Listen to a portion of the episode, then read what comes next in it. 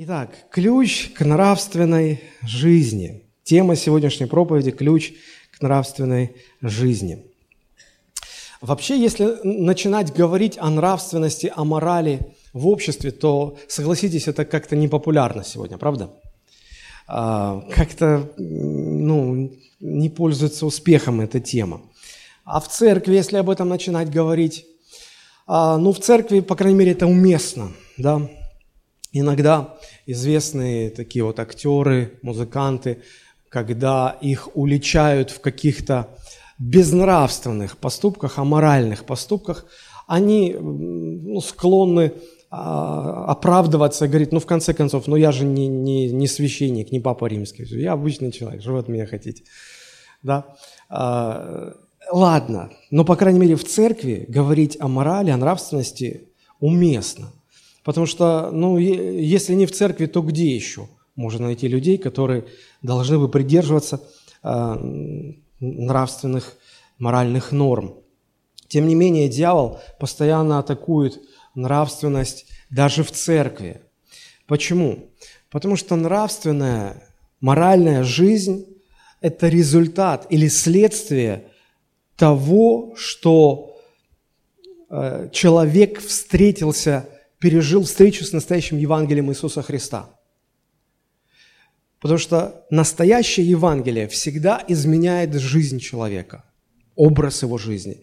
И поэтому я возьму на себя смелость предположить, что если человек после встречи со Христом, когда он уже начал ходить в церковь, а его жизнь не меняется, какая была, такое осталась, я осмелюсь предположить, что, возможно, и не было у этого человека никогда встречи с настоящим Евангелием Иисуса Христа.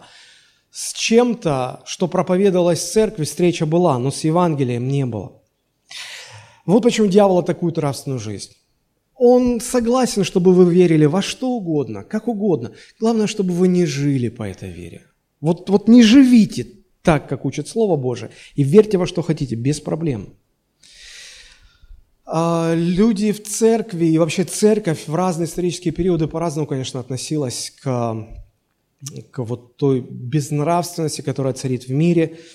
И не надо думать, что проблемы безнравственности – это проблемы современности. Нет, мы, мы знаем, что во времена Христа, когда Иудея была оккупирована Римской империей, а, какой разврат, какая нечистота царили в этой империи. И, в принципе, историки говорят, что э, это и, и стало причиной развала этой империи, некогда могущественной, очень сильной. А, но подобные проблемы были и до Христа. Подобные проблемы мы встречаем даже в глубокой древности. Помните, во времена Ноя написано, что а, зло так распространилось по всей земле, что всякая плоть извратила свою сущность. И фактически потоп, Ноев потоп, он был карой, Божьей карой за то, что а, народ развратился. И, вероятно, у Бога уже не было другого выхода, кроме как вообще уничтожить все человечество и оставить только праведного Ноя. А, так вот, как нам относиться к той нечистоте, которая царит в мире? Уходить ли нам в монастырь, чтобы не испачкаться? А, позволять ли нам проникаться этой культурой, чтобы быть ближе к миру. Знаете, когда а, иногда в церкви видишь молодежных пасторов, они с такими ирокезами, а, раскрашенные в такой рваные джинсы, поближе к народу. Может быть, оно и имеет какой-то смысл, но мне кажется, что мы должны нести нечто другое, не, не пытаться слиться с ними, чтобы быть к ним ближе – Христос, по крайней мере, так не делал. Как вообще относиться, осуждать, воевать, противостоять, смиряться? Отвечая вот на эти вопросы, пытаясь ответить на эти вопросы, я бы хотел сегодня найти ключ к тому, как церковь, как мы верующие, живя в абсолютно безнравственном мире, который с каждым годом становится все более безнравственным – как нам сохранить себя в чистоте, как нам а, вести праведный, чистый образ жизни. Библия рассказывает об этом. И мы сегодня некоторые места а, посмотрим и порассуждаем над ними. А вообще, если посмотреть, с чего начинается моральное разложение в обществе, то мы увидим, я вот привел на следующем слайде просто такую последовательность. Начинается все очень, как это сказать-то, несерьезно, что ли, да, не страшно. А, конец списка, вы видите, разрушение личности, разрушение общества. А начинается все с чего? С утраты скромности. Казалось бы, это даже грехом-то не назовешь. Ну, человек не очень скромный. Ну, ладно, ну, ну что уж. Но посмотрите, к чему, как, как может эта цепочка разворачиваться. Потерял человек скромность. Рано или поздно это приведет к его распущенности, что в свою очередь а, выпустит на волю похоть человеческую. Похоть, а, она всегда в первую очередь начинает проявляться в каких-то сексуальных вещах, сексуальных грехах. Если вы читаете в Новом Завете список дел плоти или список грехов, или список людей, которые Царство Божьего не наследуют. Я думаю, что вы уже обратили внимание, что всегда эти списки начинаются с сексуальных каких-то вещей, грехов. Да? И похоть э, приводит к каким-то таким сексуальные забавы, уже как-то пресновато все становится, хочется какой-то изысканности, заморских каких-то явств. Да, и дальше что? Порнография, сексуальные фильмы, а потом что? Внебрачный секс, беспорядочный секс, извращение. Ну, следующее тут и гадалки не ходи, венерические болезни, спид. А, все это приводит к тому, что психика начинает рушиться – а, семьи разрушенные, а, люди, которые, дети, которые выросли в неблагополучных, в разрушенных семьях, потом вырастают. И я заметил, общаясь с разными людьми, я заметил, что таким молодым людям очень трудно самим начать строить семьи. Потеря способности создавать семью. И высвобождается энергия, которую нужно было бы направить на, на семью, на жену, на детей, да? А, а нету этого всего. А энергия есть. Во что это выливается часто? В преступление, алкоголь, наркотики. Все это разрушает личность. А если разрушена личность, если люди перестали создавать новые семьи в обществе, то общество разрушается. Вот так незаметно, шаг за шагом, начиная с чего-то такого, казалось бы, безобидного, мы получаем очень а, страшные результаты. Э, почему так происходит? Потому что у дьявола долгосрочная стратегия в отношении нас. В криминалистике немало описано преступлений, которые были подготавливаемы на протяжении многих лет, иногда даже десятилетий. Готовили их, чтобы потом в один день нечто ужасное было совершено. Примерно так же и дьявол. Он начинает свою работу в нас с чего-то, казалось бы, безобидного. Но уже не модно быть скромными. Ну что тут такого? Да ничего страшного. И потом он ждет, пока человек свыкнется с этим, привыкнет. Ага, привык, уже не считается это страшным. Он идет дальше, к распущенности. Человек понимает, что-то не так. Хотя, да ладно, опять время выждал, привык – Дальше можно идти, дальше, дальше, дальше. И незаметно в один день что-то очень страшное происходит, и вы потом гадаете, а как же так, а что случилось? А как, как я так мог? Как, как вообще это могло произойти? Дело в том, что все начинается с малого. Все начинается с малого. И вот чтобы разобраться в вопросе нравственной нечистоты, как, как ей противостоять? Наверное, нужно, знаете, как вот когда человек приходит э, с болезнью к врачу, то врач пытается выяснить причину болезни, исток, источник, откуда пошло все. И найдя источник, обнаружив причину, можно ликвидировать э, болезнь. Вот, наверное, так же и с нравственной нечистотой. Давайте попытаемся разобраться, откуда она берется, откуда она возникает и что является ее источником. Мне кажется, очень э, точно на этот вопрос отвечает апостол Павел в послании к римлянам, первая глава. Мы прочитаем с 21 по 25 стихи. Выше немного написано, что, да даже с 19 давайте начнем. А, «Ибо что можно знать о Боге, явлено для людей, потому что Бог явил». Как явил? Да вот очень просто, 20 стих. «Ибо невидимое Его, вечная сила Его, божество от создания мира через рассматривание творений видимы». Так что они безответны. То есть рано или поздно человек должен прийти к пониманию, что у всего есть Творец. Да? Вот мы сидим на стуле, мы понимаем, что а, он не возник сам по себе. Что-то взорвалось тут на стройплощадке, и появились такие стульчики.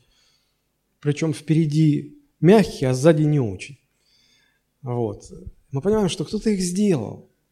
А когда мы смотрим на более сложный мир, на себя, на людей, мы думаем, да нет, это в результате большого взрыва произошло. Нет, тоже кто-то за этим, Бог за этим стоит. И человек – думающий, человек наблюдающий, он рано или поздно приходит к пониманию, что есть Бог, должен быть Творец, Бог, Творец, которого мы называем Богом. Но, 21 стих, но как они, познавши Бога, не прославили Его как Бога, то есть они поняли, что Он должен быть, но они не, хотели, не захотели Его признать. Потому что если ты признаешь, тебе нужно поклоняться Ему, как Богу, а не хочется, потому что себе поклоняешься.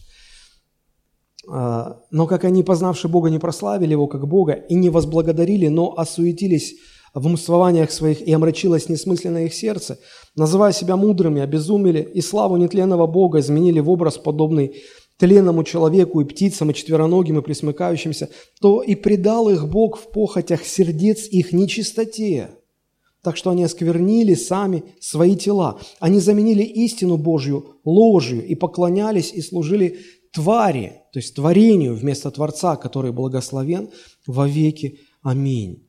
Потому предал их Бог постыдным страстям, женщины их заменили естественное употребление противоестественным, подобные мужчины. И дальше описывается вот вся, вся та нечистота, в которую просто с головой окунулось человечество – все начинается с того, что человек глубоко в сердце понимает, что должен быть Бог, но ему не хочется его признавать. Потому что если я скажу А, я должен говорить Б. То есть если я признаю, что есть Бог, тогда я должен подобающе к Нему относиться. Я привык относиться к жизни так, что Богом в своей жизни являюсь я сам. Люди так думают, люди так рассуждают. Поэтому они отказываются его признавать, отказываются ему поклоняться, отказываются преклониться перед ним. Вот это начальная точка падения в безнравственность. Если вы видите безнравственного человека, если вам, у вас будет возможность проанализировать его жизнь, то вы обязательно придете вот к этой начальной точке – что все начинается с того, что этот человек не преклоняется пред Богом. Начало безнравственной жизни – это отсутствие преклонения человека перед Богом. Вот это, это начальная точка. Вы можете послушать так и сказать, ну, значит, получается, что в церкви не может быть безнравственных людей, потому что здесь же все поклоняются Богу, здесь же все преклоняются перед Богом, все признают Бога. Да, так должно быть, но это еще не факт, что среди людей церкви не может быть безнравственных людей. Потому что, как мы сказали, у безнравственности всегда один корень – недостаточное преклонение человека перед Богом.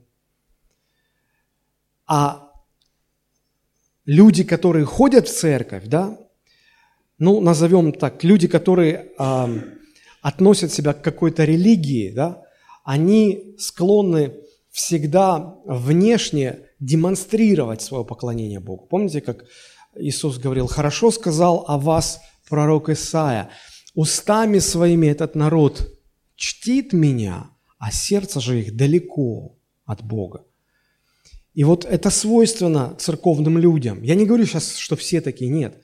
Но, но бывает такое. Мы прикрываем недостаток внутреннего преклонения перед Богом, трепета перед Богом, мы прикрываем это внешним поклонением. Но Бог-то знает, Бог-то видит все. Вот почему э, в церкви важно научить людей даже, так скажу, не просто поклоняться Богу, потому что, когда сегодня говоришь поклоняться Богу, у всех сразу ассоциация. Музыка, петь, руки вверх. Я, если, значит, я недостаточно высоко руки поднимаю, значит, я недостаточно сильно поклоняюсь.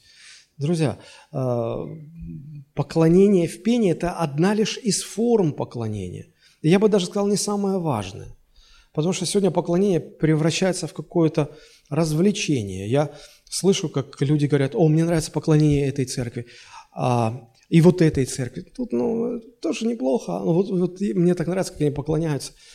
Для меня, честно говоря, это странно слышать, потому что, как, ну, вообще это интимный процесс, да? Это, это, это я поклоняюсь Богу. И человеку со стороны это, ну, не должно, в общем-то, нравиться или не нравиться, потому что а, может стоять бабушка, которая криво-косо поет, но, но, но она действительно поклоняется Богу. А мы-то смотрим лишь на внешнее проявление, и нам просто не нравится, как она поет. Может быть, как она руки поднимает, какие позы она принимает. Нам вот это не нравится. Но это внешнее проявление внутри, поклонение это внутри.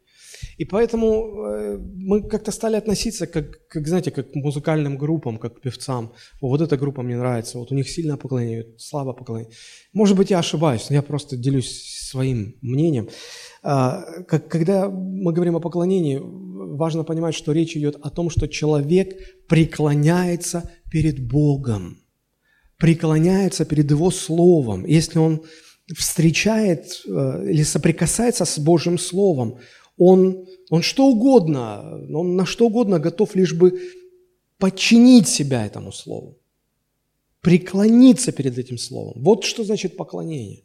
А не просто говорить там, Господи, тебе слава или красиво петь. А, но есть и следующая ступень. Когда люди не преклоняются перед Богом, тогда посмотрите, что происходит. Написано, но как они познавши Бога, не прославили Его, не преклонились перед Ним, 21 стих, да? Э, там идет дальше пояснение, и вот логически, ну, как они это не сделали, то, вот что Бог сделал, какова, какова Божья реакция, 24 стих, то и предал их Бог, предал их Бог в похотях сердец их нечистоте. Предал, передал – Бог передал их во власть похоти. Знаете, как интересно тут получается? А, читая Писание, я пришел к выводу, к пониманию, что на человека, на человеческую душу претендуют сразу много личностей. Во-первых, претендует Бог по праву Творца, Он сотворил. И Он претендует на то, чтобы человек э, поклонялся Богу. Да? А, если человек отказывается преклоняться перед Богом, Бог, уважая свободу воли человеческой, говорит, хорошо, ты не хочешь, ладно, я не навязываюсь, я не заставляю, я отхожу в сторону, я передаю очередь другому. А кто там дальше стоит? Кто еще претендует на человека? подождите до дьявола. Смотрите, то и передал их Бог в похотях, сердец их нечистоте. Второе, что претендует на человека, это греховная природа человека, что она живет в человеке. Похоть человеческой греховной природы. Похоть претендует на власть над человеком. Не хочет человек отдать себя под власть Бога, ладно – Бог передает очередь, кто там дальше в очереди? Похоть, человеческая похоть. И тогда похоть начинает доминировать, властвовать, хозяйничать, иметь власть над человеком. А поскольку похоть ненасытима, и человеку хочется все больше и больше, он в этой нечистоте, а похоть всегда ведет к нечистоте, он в этой нечистоте дальше катится. И следующий, кто стоит в очереди, кто претендует на человека, это дьявол, конечно. Вот почему рано или поздно человек, отдавшийся во власть похоти, попадает и под власть самого дьявола. И так происходит не потому, что Бог обиделся, а, не будешь поклоняться мне, сейчас на тебя все проклятия спущу. 28 главу Второзакония читал, вот сейчас все по, по, по списку, по порядку придет. Нет, это не какой-то там вот Бог обиделся, в позу стал и потом вот... Нет, просто есть последовательность. Бог на тебя претендует, похоть твоей греховной природы хочет тобой властвовать, и дьявол хочет иметь власть. Но дьявол меньше всего прав имеет. Поэтому сначала Бог передает место похоти, а потом уже, и как, как написано в Ефесянам, а, вторая глава, что живущие в этом мире живут по воле князя господствующего в воздухе, то есть по воле дьявола фактически живут. Так вот, нечистота никогда не появится без похоти испорченного сердца. Смотрите, Бог придал их похоти сердец человеческих, что неизбежно ведет к нечистоте, к нечистоте. А нечистота, получается, никогда не появляется без похоти. Поэтому если мы хотим знать, откуда э, приходит нравственная нечистота, она является следствием того, что человеком управляет похоть его. Похоть приводит к нечистоте, а нечистота к чему приводит? Написано так, что они осквернили сами свои тела. Нечистота всегда приводит к тому, что человек оскверняет свое тело. Итак, последовательность. Просто хочется заострить ваше внимание. Человек отвергает над собой власть Бога, не преклоняется перед Богом. Бог передает очередь дальше, и похоть начинает властвовать над человеком. Похоть, взяв власть, генерирует нечистоту в человеческой жизни. Нечистота приводит к осквернению тела, человек все глубже погружается в эту, в эту безнравственность. И дальше идет следующая ступень, следующий шаг. Посмотрите, что происходит. 25 стих. «Они заменили истину Божью ложью». Посмотрите, когда человек падает в бездну безнравственности, на его пути стоит два барьера. Первый барьер – это Бог – он, он не дает этому свершиться. Но человек отвергает Бога. Человек попадает во власть похоти, похоть производит нечистоту. Но даже самый нечистый человек, купаясь в этой нечистоте, он понимает, что он знает, что Бог это осуждает. Что-то неправильно, что-то плохо. Почему? Он откуда это знает? Он знает, что в Слове так написано. Второй барьер, который не позволяет дальше падать вниз, это барьер Божьего Слова – а трудно ведь жить человеку, когда Слово постоянно его осуждает, когда истина Божия его постоянно осуждает. И люди, знаете, до чего додумались? Чтобы этого не происходило, чтобы снять этот второй барьер, они истину заменили на ложь. И теперь эта ложь уже их не осуждает, она их оправдывает, она их ободряет, подбадривает, говорит, все правильно делаете, молодцы. А когда, как, как, когда э, эта ложь просто ну, открывает все границы, и человек ничем себя не ограничивает, но все, уже больше нет барьеров, которые бы сдерживали. И человек падает в, как это здесь написано, а, в постыдные страсти. И дальше описание. Это лесбиянство, гомосексуализм, это, это срам, это, это и так далее, и так далее. Тут мне иногда хочется поставить там 18 плюс, вот на, на конец первой главы. Но это Слово Божие, это Слово Божие. Хорошо, давайте немножечко про похоть поговорим. Если человек отвергает над собой власть Бога, он передается во власть похоти. А, прежде чем я дам определение, что такое похоть, я хотел бы сказать, а, какова природа похоти. Наверное, лучше всего сравнить похоть с диким зверем. Ну, это или тигр какой-то, или лев огромный, или медведь какой-то гризли, здоровый, да? Вот а, дикий зверь всегда должен быть в клетке, ну, если рядом человек. Или, или если он где-то на природе, то, пожалуйста, ну, тогда людям там опасно. Вот. Но э, пока дикий зверь находится в клетке, пока он контролируем, да, тогда человек имеет власть над этим диким зверем, правда же? Ну, клетка позволяет это сдерживать. А если человек подходит и открывает клетку, тогда он теряет над собой, он теряет свою власть над этим диким зверем, и, вла, и, зверь, вырываясь из клетки, начинает иметь власть над человеком. А, я не так давно в интернете видел ролик, где а, значит, обслуживающий персонал, они приносили мясо льву, и вот он открыл клетку, и, может быть, потеряв страх какой-то, или я не знаю по какой причине, он просто зашел так вольготно, спокойно, бросил мясо, а тигр напал на него. Еле-еле а, ну, оттянули, пришлось застрелить э, животное, и тот уже там, ему реанимацию делали. Ролик обрывается, непонятно, он выжил или нет. Вот, то есть похоть, она может иметь власть над человеком, если человек перестает ее контролировать, если человек выпускает ее из клетки. А, она не безобидна. Знаете, иногда люди так играют с похотью, заигрывают. А, иногда людям для а, того, чтобы лишний адреналинчик впрыснулся в кровь, нравится пройти так по по лезвию ножа, по краю пропасти. Сразу такие вот, ну как бы, это знаете, это все, что играть с диким зверем. Это очень опасно. И вот чем больше человек открывает клетку похоти, тем больше похоть захватывает власть над человеком. Наверняка у каждого из нас есть опыт своей борьбы с похотью, правда? Вы замечали такое, что в самом начале остановиться легче – но когда уже клетка на распашку, остановиться уже почти невозможно. Почему?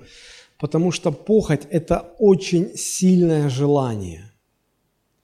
В греческом языке это слово «эпитемео» – очень сильное желание. Очень сильное желание. Но в самом факте сильного желания нет ничего плохого. В общем-то. Тогда почему есть вот специальное слово, которое означает сильное желание и, наверное, еще какой-то смысл. А, дело в том, что похоть – это не просто сильное желание. Похоть – это сильное желание греховного, запретного. Похоть – это сильное желание, это когда человек начинает сильно желать то, что запрещено, то, что Бог запретил, то, что греховно. Это с одной стороны. Или когда человек начинает желать того, что Бог не запрещал, разрешенное, но начинает желать, греховно желать, чрезмерно, не так, как Бог это запланировал. И вот это уже становится греховным. Давайте эти два момента рассмотрим кратко. Итак, э, похоть – это сильное желание чего-то греховного. Она живет в каждом из нас – а кто-то из э, известных современных писателей, я столкнулся с такой фразой, он написал, что в каждом из нас, когда он подходит к краю пропасти или к перилам, которая отделяет нас от, э, ну, на большой высоте от земли, и перегибается или начинает смотреть вниз, в каждом из нас живет желание прыгнуть вниз. Но если быть честным, да, Наверняка какое-то странное такое. Ты, ты, почему люди сразу ну, как бы шарахаются, отступают назад? Вот в каждом, в каждом человеке живет вот эта вот похоть, желание запретного. Ну, конечно, мы как верующие ограждаем себя от таких самых ярких, самых явных грехов, которым можем испытывать сильное желание. Но если быть честными, то и верующие, и неверующие обнаруживают в себе тягу к запретному. Даже безгрешная Ева, помните, она же еще не согрешила, но дьявол стал ее искушать, и она почувствовала вожделение к запретному плоду. Он ей показался привлекал, у нее слюнки потекли, она испытала это сильное желание. Она еще не была, она была чистая. В ней еще не жила греховная природа. Поэтому в человеке это потенциально есть. В человеке это потенциально есть. И а, что касается каких-то явных грехов, я сказал уже, что мы стараемся этого избегать, подавлять как-то. Вот. Но а что касается каких-то спорных вещей, может быть, не таких явных грехов, вот тут вот уже каждый, кто во что гораст, конечно. Ну, например, я думаю, что вы не будете спорить, что все люди хотят, чтобы на них обращали внимание. Но внутри заложено. Почему? Потому что, допустим, а, вот если пастор заходит в, в зал, и вот он со всеми поздоровался, а со мной одним не поздоровался. Как он смел? Как он меня не, не увидел? Почему? Но бывает так, что не увидел. Но, но внутри у нас есть претензия, что как меня должны бы, кого, кого, вот его, может быть, а меня должны были заметить. Всем хочется быть в центре внимания. Вот это желание, оно греховное или нет? Ну, кто-то скажет, да трудный вопрос, как греховное. Все же так делают, все грешники. Но если быть точным, то Библия классифицирует желание привлекать к себе внимание и стремление быть ну, в центре внимания, она, Библия связывает это с гордостью, с желанием быть выше других, казаться выше других. Это всегда связано с гордостью. А как люди привлекают к себе внимание? Ну, есть два очень простых способа. Первый способ – это манера одеваться, и второй способ – это манера вести себя – когда вы выбираете, как вам одеваться, ну, речь не о том, одеваться или нет. Понятно, что одеваться нужно. И одежда выполняет там защитные функции и так далее и тому подобное. А, понятно, что так или иначе мы будем одеваться. Но почему мы так одеваемся, а не иначе одеваемся? Что за этим стоит? Как, как, какие мотивы? Что вы хотите от того, что вот вы одеваетесь тем или иным способом? А, чаще всего люди одеваются для того, чтобы привлечь к себе внимание. Ну вот, знаете, иногда женщины говорят, да нет, да нет, вы что, да это для себя, это для себя. То есть я правильно понимаю, что вы наносите на себя тонны косметики, а, одеваете неудобную какую-то одежду, но, но яркую такую, а, шпильки вот такие, да, вот это вот все – надели и э, смотрите на себя в зеркало и просто удовольствие получаете для себя. Я так думаю, что все-таки это делается для мужчин. И потому что если только у женщины появляется возможность сбросить шпильки, она это делает. И а, потому что я, я очень часто слышал, когда а, ну, Допустим, ну вот моя жена, да, когда она, она не так часто носит эти шпильки, но когда она снимает, говорит, слушай, какое блаженство. Когда это, когда ничего не давит. А, некоторые женщины одеваются так, а не иначе, потому что хотят зацепить взгляд мужчин. Вообще говорят, что наша одежда это инструкция для других, как к нам относиться. А, если мы одеваемся так, чтобы обратить на себя внимание, это одно. Если же мы одеваемся так, чтобы послужить другим, то это совсем другое. А, когда человек не хочет никого смутить своей одеждой, когда человек хочет своей одеждой выразить уважение. Ну, допустим, проповедник стоит перед аудиторией, и я всегда говорю, что а, тот, кто выступает с кафедры перед людьми, он всегда должен оде- быть одет на порядок лучше, а, ну, а, более строго, достойно. Да, почему? Потому что этим он показывает свое уважение к людям. Если бы я вышел в шортах, в сланцах – так вот небритый, лохматый, сказал бы, ну что, браты да сестры, о чем сегодня будем говорить? Я не готовился, так Дух Святой сейчас экспромтом даст и по водительству. Ну, наверняка вы бы почувствовали, что вас не очень уважает вот этот э, в шортиках из-за кафедры. Поэтому здесь такой момент тоже есть. Да? Иногда э, женщины казалось бы, довольно-таки ну, справедливо э, говорят, ну и что, что вот я так оделась. Знаете, вчера увидел фотографию, значит, купальники 1954 года. И потом такая подпись. Сегодня это называется платье. Вот когда в таких платьях э, девушки, женщины выходят, и И мне как пастору приходится делать так замечания, говорить, что ну вы могли бы хотя бы в церковь так не приходить. И я часто сталкиваюсь с реакцией, а, а чего? А что? А пусть эти кабели на нас не пялятся. Ну, может быть, да, это справедливо. Действительно, не надо пялиться. Но тогда на вас и смотреть не будут, потому что вас будут э, как бы стараться, чтобы вы не попадали в поле зрения. Потому что если вы попадаете, ну как тут, ну, а как? Тут оно невозможно. Тут же все, внутри-то это пробуждается. Иногда мужчина, не, у меня внутри ничего. Ну тогда это болезнь, если ничего не пробуждается. Должно пробуждаться. Вот. А, ладно, пускай. Да, мужчинам не надо пялиться. Но вопрос к вам, женщинам. Вам-то это зачем? Вам-то зачем так выглядеть соблазнительно?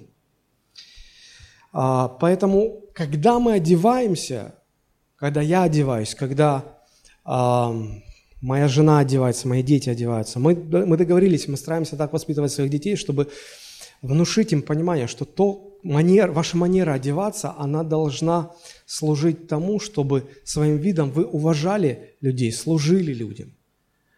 Что я все про женщин? Мужчины тоже любят. Мужчины одеваются так, чтобы, ну, простите за это а, библейское слово, там в Библии говорится, так, сейчас мы святой водички принесем. Да, да. Внесите, пожалуйста, святую водичку. Да. Вот. А, а, Библия говорит о понтийских христианах, христиане, христиане из, из Понта. А, ну, город такой был, на Черном море, кстати. Вот. И мужчина одевается так, чтобы понтоваться, вот, показать, что вот у него перстень золотой, золотая цепь. Это уже не я сказал. Вот. И часы какие-то там крутые, вот, как-то, ну вот все показывает, что вот, ну я выше, я круче, и у меня машина такая, я, ты еще не дорос до этой машины. Ничего, ничего, дорастешь когда-нибудь, может быть. А, так или иначе, да, а, вот, вот это о многом говорит, это о многом говорит. Я верю, что даже одежда своей христианин должен показывать желание служить другим. Мне не очень понятны проповедники, которые оденут на себя какие-то большие золотые перстни, громадные какие-то золотые часы и начнут так. Так говорит Слово Божие. И вот все увидели, да? А ты отвлекаешься на это как-то, э, потому что ты начинаешь, ну, где-то завидовать, где-то еще что-то. А когда человек просто одет, скромно одет, ты не отвлекаешься на него, а ты сосредотачиваешься на том, что он говорит, на Слове Божьем. Вот, вот это важно, вот это важно. Я, конечно, не говорю про жесткий дресс-код христианский, так и не иначе. Я говорю про мотивы, как одеваться, потому что иногда э, женщины спрашивают, а до какой степени можно оголиться, чтобы не согрешить. Я говорю, ну, Библия, не... я вот сейчас пастор приду с, с этой да, буду из, сантиметром, буду измерять до какой степени голиться. Ну, не об этом речь. Речь о мотивах, которые за этим стоят. Второй инструмент, когда очень сильно хочется греховного, да, хочется как-то... Это, это манеры поведения, да, когда, когда вы в обществе, когда вы разговариваете с людьми, когда вы строите общение, как вы держитесь, демонстрируя свое превосходство – или стараясь послужить другому, или стараясь проявить уважение к другому человеку. Вот это важно, это важно. Хочется, вот тяга есть, желание есть как-то всегда доминировать над другим, но это греховное желание. Итак, а, похоть – это сильное желание запретного, сильное желание греховного. А вторая сторона похоти – это когда возникает сильное желание к чему-то, что не является грехом, что Бог разрешил, но при этом вы начинаете как-то извращенно этого желать. Ну, например, а, когда человек испытывает желание вкусно покушать, это греховно? Конечно, нет. Бог сотворил человека так, что ему нравится вкусно кушать. Но когда вы, вы начинаете желать каждый день есть вкусно и изысканно, и чтобы уже не креветки, а лобстеры, и чтобы каждый день и по многу, и, или знаете, когда у человека уже три машины, там, и он хочет еще одну, она ему понравилась просто, она уже как бы не нужна, но, но хочется. То есть это, ну, Бог же не, не определил в слове, что вот по, по, одному машине, по одной машине на человека иметь. Нет. И в принципе, но вы, вы начинаете, вы, вы желаете не греховного, но то, как вы желаете, само это, вот то, как это происходит, это греховно. Поэтому я, я бы, наверное, такое определение дал похоти. Похоть – это желать греховного или желать что-то греховно желать, неправильно желать. Вот что такое похоть. Помните похоть царя Давида, когда он увидел с крыши голую купающуюся женщину? Он тут же обнаружил в сердце своем похоть. Тут же оно. То есть это, ну никуда не денешься, оно внутри есть, присутствует. Возникло сильное желание запретного, греховного. Он, конечно, мог бы тут же остановить это желание. Да? То есть, когда возникает это желание, это значит, зверь в клетке начинает рычать когтями там царапать, он, он хочет наружу. Вы можете подойти еще сильнее, на, на второй замок закрыть его. Все.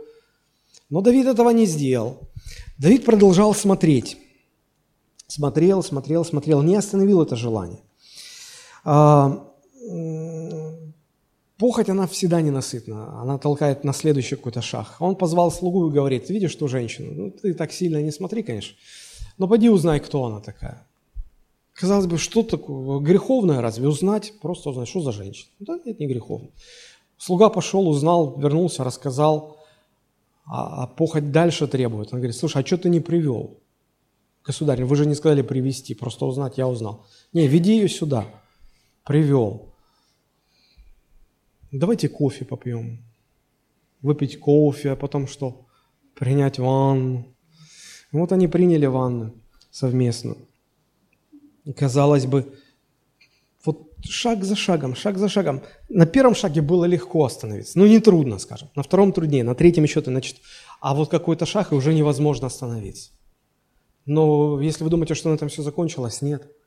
Пошло дальше, потому что этот грех прелюбодеяния повел, повлек за собой грех лжи, обмана, манипуляции, что в конце концов приводит к тому, что Давид сознательно убивает мужа этой женщины. Она замужняя была женщина.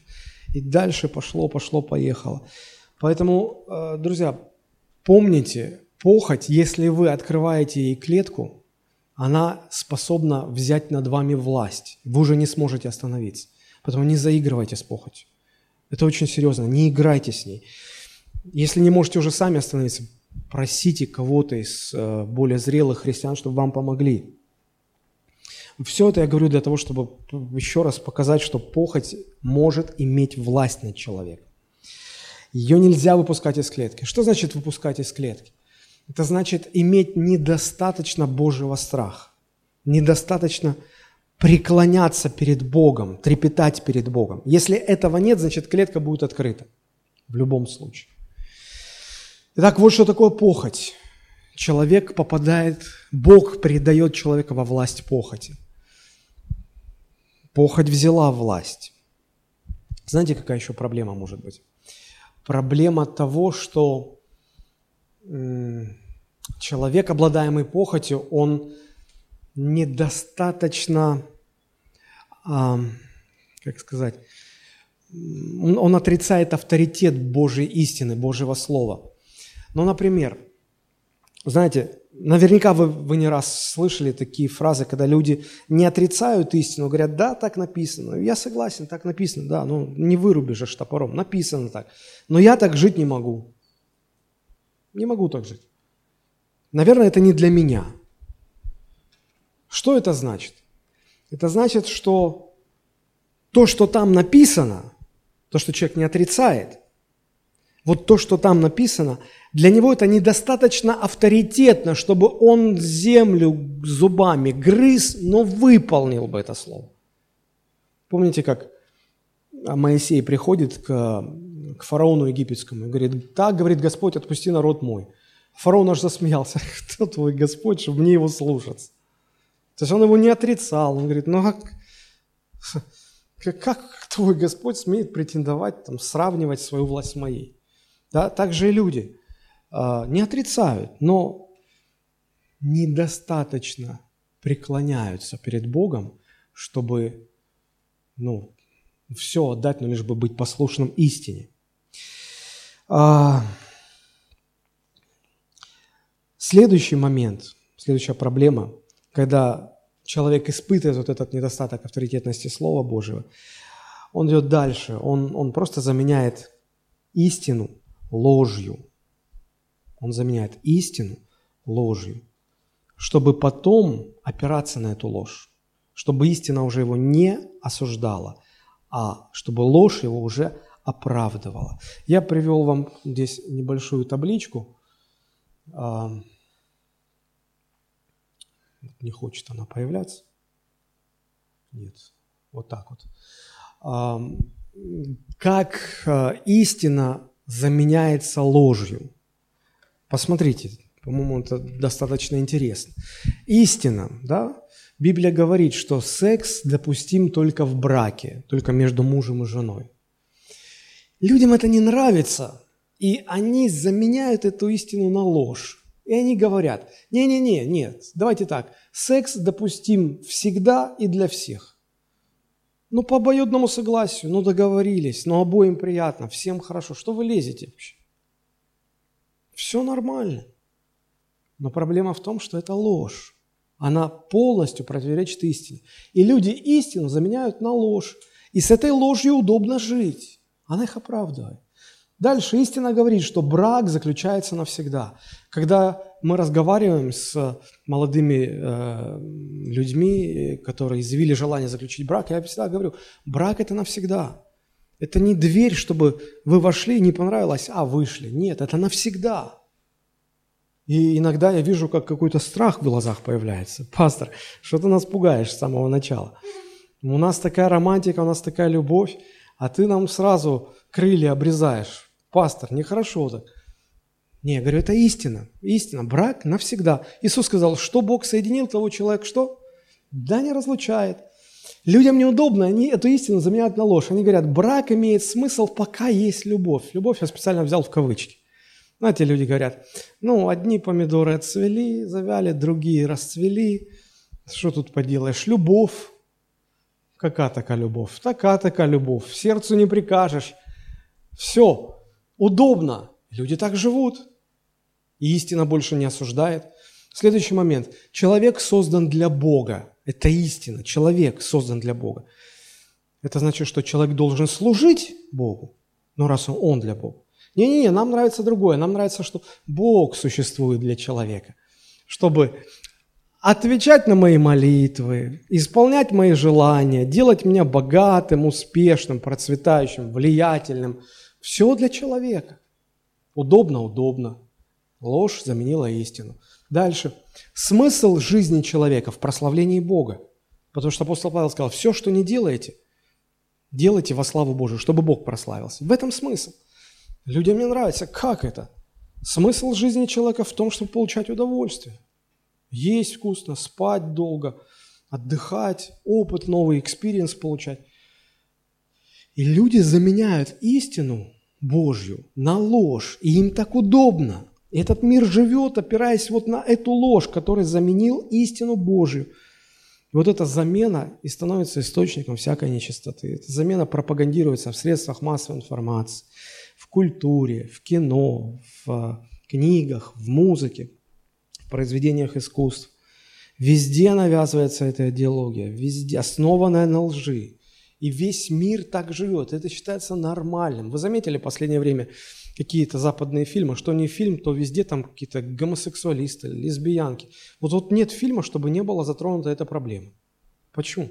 А потому что сейчас эту еще одну истину заменили на ложь. И считается нормально. Нормально. Мужик мужика любит, а что плохого? Вот. Женщина женщину. Они так видят, художники, понимаешь. Вот. Как же нам жить-то в таком мире? Апостол Павел отвечает Ефесянам 4,17.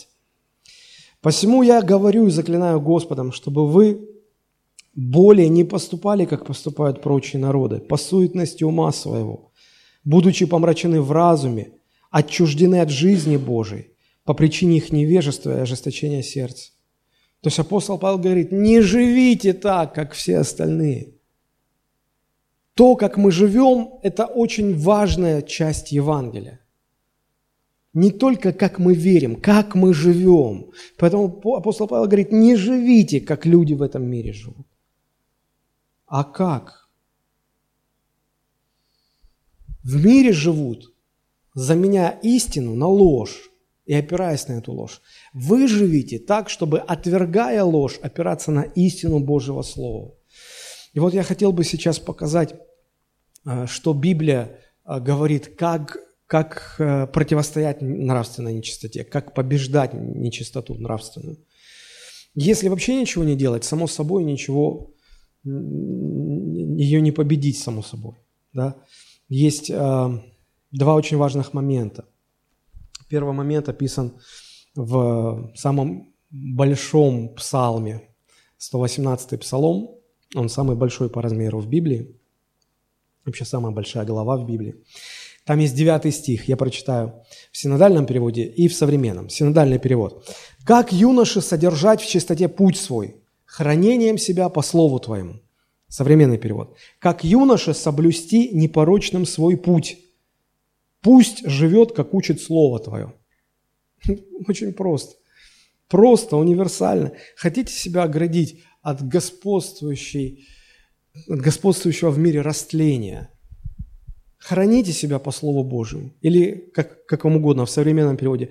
Живите, как учит Слово. Живите, как учит Слово. Для этого нужно читать Слово, изучать Слово, практиковать Слово, да, она, оно защитит нас от нечистоты, оно имеет силу защитить нас от нечистоты. Помните, когда Иисус молился, Евангелие от Иоанна, 17 глава, Богословы называют эту молитву первосвященнической молитвой Христа. И вот 15-17 стих, там Иисус говорит, «Не молю, чтобы ты взял моих учеников из мира, но чтобы ты сохранил их от зла». Как? Вот 17 стих отвечает на этот вопрос. «Освети их истиною Твое, Слово Твое есть истина». Как сохранить от зла? Как сохранить от нечистоты в мире? Осветить Словом. То есть люди должны начать жить по Слову Божьему. Э, в церкви мы идем иногда на разные ухищрения. Иногда нам говорят, слушай, ну вот этот человек уже принял крещение, уже год в церковь ходит, ну возьмите его в какое-то служение, он же иначе в мир-то уйдет. Не поможет увлечь его какой-то деятельностью там, или некоторые на энкаунтеры постоянно ездят, чтобы вот, вот сохранить себя. Конференция, это все, не, это все хорошо, здорово, но это не поможет. Если нет достаточного преклонения перед Божьим Словом, это не поможет. Хранением себя по Слову. Как содержать в чистоте? Хранением себя по Слову. Других рецептов нет. Но проблема в том, что далеко не все люди хотят слышать это Слово хотят соприкасаться со Словом. И Иисус об этом очень ярко сказал. Это Иоанна 3 глава, 19 стих и дальше. Иисус говорил, суд состоит в том, что свет пришел в мир. Смотрите внимательно. Свет пришел в мир, но люди более возлюбили тьму, нежели свет. Потому что дела их были злы. Всякий, делающий злое, ненавидит свет и не идет к свету. То есть человек, который в нечистоте живет, он ненавидит свет, он не идет к свету, значит, он не идет к слову. Вот почему люди пропускают служение, не хотят в церковь идти. Они боятся света. Чтобы не обличились дела его, потому что они злы, а поступающий по правде идет к свету, дабы явно были дела его, потому что они в Боге соделаны. Кто-то сказал, иногда люди бывают похожи на тараканов. Я помню, лет 15 назад мы жили а, на Донской, снимали однокомнатную квартиру, и ну, 90-е годы были, и тогда тараканов было э, конец 90-х, больше даже 15 лет назад. Тараканов было очень много. Ночью заходишь на кухню, включаешь свет, и они сразу в рассыпную по углам. Выключил свет, они опять вылезли, там копошатся, что-то делают свое. Включил свет, они опять в рассыпную. Да так же и люди. Вот пока нету света Божьего Слова, все, они там занимаются, дела свои решают. Только ты включаешь свет Божьего Слова. Все. Как ветром сдувает. Почему? Да потому что люди боятся быть освященные, быть освященными светом, боятся. Поэтому и э, часто выбирают себе церкви, в которых говорят так, анекдотик расскажут, шуточку, прибауточку, повеселят, мотивирующее слово скажут. Ну, я не знаю, может, я не прав, может быть, не знаю, но вот я так устал от проповедей, когда говорят, вот, вот храни свою мечту, следуй за своей мечтой, ищи свою мечту. Я всегда думаю, откуда вы знаете, о чем? Может, у меня такая мечта, я вам расскажу, вы в шоке будете, чего я хотел. А вы мне говорите, вот осуществляя свою мечту. Ну, не всякая мечта от Бога-то бывает. Может, поэтому апостол Павел писал, что не мечтайте о себе слишком много. А мы тут мечтаем, мы в ранг. Конечно, Бог может давать мечты, но тоже с этим как-то надо осторожно. Хорошо. Нужно позволять Божьему Слову действовать, освещать, изменять наше сердце, если мы хотим сохранить себя от чистоты, о, от нечистоты. А, это первое, да? Слово хранит от нечистоты. Как практически это происходит? А, помните, Иисус сказал Иоанн 8:31, Тогда сказал Иисус к уверовавшим в Него иудеям, «Если прибудете в Слове Моем, то вы истинно Мои ученики, и познаете истину, и истина сделает вас свободными». Вот, э, вот, вот я держу в руках Библию, здесь истина Божьего Слова. Вот как бы я ее крепко не прижимал, вот эта истина меня никак не меняет, ну никак. Потому что Иисус сказал, если вы познаете истину, тогда познанная истина, примененная истина, она вас освободит. А пока она здесь, пока она не в вашей жизни примененная, она ничего не сделает вас. Поэтому нужно знать, как минимум знать Слово, познавать Слово. Что значит э, познавать Слово? Это не просто иметь информацию, это применять его. Познано – это примененное слово. Так вот, первое, как практически это все делать, да, нужно познавать Божие Слово в жизни своей, опыт иметь э, соблюдения Слова Божьего. А, во-вторых, когда у нас есть э, познание Божьего Слова, дальше очень актуален совет, который апостол Павел дал Тимофею, 1 Тимофею 4,16 он говорит здесь, вникай в себя и в учение. Занимайся этим постоянно, ибо так поступая, и себя спасешь, и слушающих тебя. Не, я всегда говорю, нельзя жить по принципу, ну, Библия, Библия, жизнь жизнью. Как будто это такие параллельные, не пересекающиеся вселенные. Нет, в том-то и дело, что жизнь должна быть пропитана Библией. Поэтому вникай в учение вникай в себя – что ты увидел в результате этих двух проникновений? Проанализируй. А увидел ты несоответствие, что в Библии так, а в, а в жизни у тебя вот так. И что дальше? Исправляй. Исправляй свою жизнь по Слову Божьему. То есть э, вникай в учение, там мы видим истину. Вникай в жизнь, а там мы видим иногда ложь. И нужно ложь в своей жизни заменять на истину Божию. Да? То есть первое, нужно познавать Слово, второе, нужно анализировать свою жизнь на предмет соответствия Слову. И третий шаг практически, это нужно найденную в себе, в своей жизни ложь заменить обратно на, на Божию истину. Потому что если путь к нечистоте – это истину заменять ложью, то путь из нечистоты к святости, к чистоте – это ложь заменять Божьей истиной. Ну, например, вот так вот. Например, вот так вот. А, вообще я бы посоветовал вам, а, ну, как бы такой дневник молитвенный завести, а, разделить на три колонки, и в первой колонке а, была бы ложь, обнаруженная вами в своей жизни. Вторая колонка – это истина Божьего Слова. А третья – это то, как вы собираетесь заменить ложь истиной. Ну, например, вы вникаете в себя и в Писание. Да, вот вы читаете Писание, истина Божьего Слова. Что она говорит? Кто хочет между вами быть большим, да будет всем слугою. Матфея 20, 26. Вы теперь вникаете в свою жизнь? Нет. А я привык жить так, что я главный, и мои желания должны исполняться. И вы видите, что это ложь. Истина вот здесь, это ложь. И вам теперь нужно эту ложь заменить вот на эту истину. И вот здесь напишите, как вы будете заменять. Я тут пишу. Это как пример. Я больше не буду ставить себя в центр внимания, но буду искать возможности послужить окружающим. Я раньше так жил, а теперь я буду вот так жить.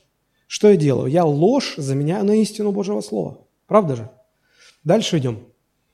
Я в своей жизни обнаружил, что, ну, это девушек, может быть, больше касается, да? Чтобы быть красивой, нужно быть нескромной. Ну, так жизнь учит, да? Так мамы учат, некоторые мамы своих девочек.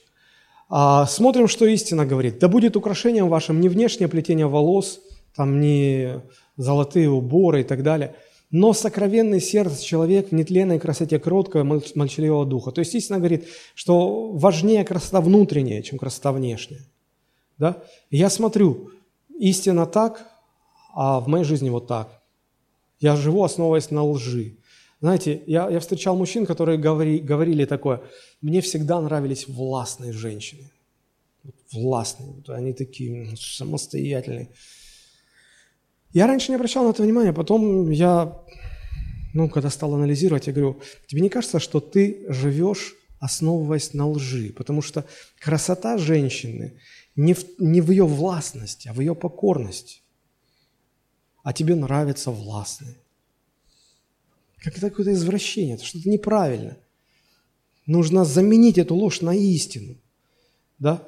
И вот, допустим, девушка бы написала так. «Я буду больше заботиться о красоте внутренней, чем о внешней. Соответственно, одеваться и, соответственно, вести себя». То есть не надо тут писать «Все, я больше не стригусь, не умываюсь, не моюсь, хожу как замурышка, ибо внутренняя красота только нужна». Нет, друзья, внешняя тоже нужна. А, открою вам великую тайну, женщины. Нужно пользоваться дезодорантами особенно летом. Почему я так говорю? Потому что я, мне приходится ну, встречаться с, с разными людьми. Когда мужик, от него как от коня пахнет, я как-то еще могу понять. Ну, ну, мужч... ну мужик, ладно. Но когда женщина махнет рукой, и ты весь в помазании таешь, неправильно это. Мыться надо каждый день. Утром помыться, вечером помыться. Простите, что я такие вещи говорю, но ну, ну, не знаю, а как? У меня по-другому, мне не, неоткуда больше это сказать, только с кафедры. Хорошо, следующий момент. Что тут у нас? А, э, значит, я, я читаю в, в, Писании. Итак, умертвите земные члены ваши, блуд, нечистоту и так далее. Да? Вот. А смотрю в своей жизни, э, я так живу, что контролировать свои желания плохо и вредно к психологам хожу, мне говорят, не-не-не, не ограничивай себя ни, ни в чем. Не надо контролировать свои желания. Что ты? Хочешь смотреть на женщину? Смотри. Нормально. И смотрите, Библия говорит, не просто контролируя, а некоторые желания вообще умертвить надо. Просто их убить надо на корню. А в мире говорят, нет, не контролируй. Мне нужно ложь заменить на истину. И я пишу, как я буду это заменять. Я буду контролировать свои желания, а некоторые просто убивать в себе. 9 часов вечера. Знаете, есть такая народная мудрость. Кто не лег спать вовремя, тот второй раз поужинал. А, вот, не легли вы спать вовремя, и вам хочется есть. Не надо. Убейте в себе это желание. Вот, умертвите это желание. Не, как я умертвлю? Вы что? Я сейчас любого умертвлю, лишь бы мне холодильник, дорогу к холодильнику расчистить. Ну и так далее. Можно много об этом говорить, но в принципе вам, я думаю, что вам смысл понятен, да? И так далее, и так далее, и так далее. Я не знаю. А, у нас как-то был, была в пасторской команде нашей проблема. А, я столкнулся с тем, что люди, я не буду все рассказывать, времени нет. Но я столкнулся с тем, что то, что касается взаимоотношений в команде, а, то некоторые люди основывались, то вот как они ведут себя в команде, а, их поведение было основано, я четко видел, ясно видел, основано на лжи, мирской лжи. В мире это превозносится. Мне цитаты показывали. Вот, пастор, смотри, ведущие бизнесмены, как пишут, как говорят. Я говорю, хорошо, давай встретимся. А, может быть, в бизнесе оно так и сейчас вот и работает, но я тебе покажу в Слове Божьем. Вот что Слово Божие говорит. Я помню, что мы когда сели разбирать, я, я услышал, да мне вообще не, не охота вот сейчас, главное чтобы отношения были хорошие. Говорю, не, подожди, так нельзя. Я вижу, как пастор вижу, что ты опираешься в своей жизни на ложь, на ложные вещи. Поэтому давай разберемся, приучи себя разбираться по Слову Божьему. Я показал Слово, говорю, видишь, как здесь, и видишь, как здесь. Ты видишь, что дьяволу удалось истину Божью заменить ложью, и ты опираешься на эту ложь. Поэтому ты ведешь себя так, и тебе кажется правильно так. Мы потратили время, я объяснил, рассказал. Человек понял, и потом все стало на свои места. Все наладилось. Друзья, знаете, что самое страшное? Проблема в том, что после покаяния многие люди так и продолжают жить на основании мирских ценностей, не утруждая себя переходить на истину Божьего Слова. Поэтому я и говорю, что ну, заведите, возьмите себе в привычку анализировать вот так свою жизнь, ведите вот такой вот дневник, читайте Слово, сталкивайтесь с какой-то истиной, видите, а в вашей жизни вы не так живете. Это ложь. Замените ложь на Божью истину и напишите, как вы это будете практиковать. Уже через год ваш, таких, такой практики ваша жизнь очень сильно изменится. В принципе, это и есть ключ к нравственной жизни. Вот так жить. Посмотрите, последнее место Писания, читаю, мы заканчиваем. Послание к Титу, послание апостола Павла к Титу, 2 глава, 11-12 стихи. Написано, «Ибо явилась благодать Божия, спасительная для всех человеков». Хорошо, она явилась, она спасла нас. Дальше что она делает? Одно из важных действий благодати – она научает. Она научает. Чему она нас научает? Научающая нас, чтобы мы, отвергнув нечестие и мирские похоти, отвергнув власть похоти, отвергнув мирскую нечистоту, целомудренно, праведно и благочестиво жили в нынешнем веке – если благодать нас учит, спасительная благодать Божья учит нас этому, тогда и проповедники этому должны с кафедры учить. Тому, что учит благодать. Поэтому, друзья, это хорошо, что вы правильно верите. Осталось теперь научиться правильно жить. Аминь. Что-то грустно вы это все говорите. Хорошо. Итак, вот чему учит нас спасительная благодать. Жить чистой, нравственной жизнью. Как это сделать? Вот я сегодня пытался в проповеди это объяснить. Предлагаю сейчас помолиться, подняться.